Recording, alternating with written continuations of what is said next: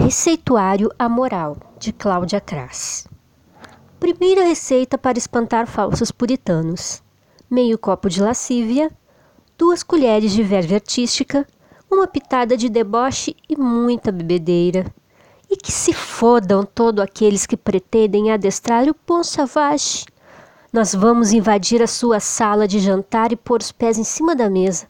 Vamos arrotar e peidar pra caralho para o grande finale teremos beijos libidinosos e mãos roçando em pernas seminuas por baixo da mesa. Corram, corram seus carrascos do livre pensar, ditadores de normas de segurança e leis de fronteira, seus frouxos, cafonas, frígidos de uma porra.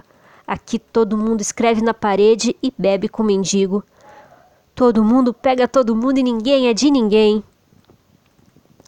Segunda receita para espantar defensores da moral e dos bons costumes: um litro de secreções entre corpos, meio quilo de ateísmo, um pêssego fresco, uma boca, uma vulva, nenhuma explicação para a existência, muito homenagem a Troar.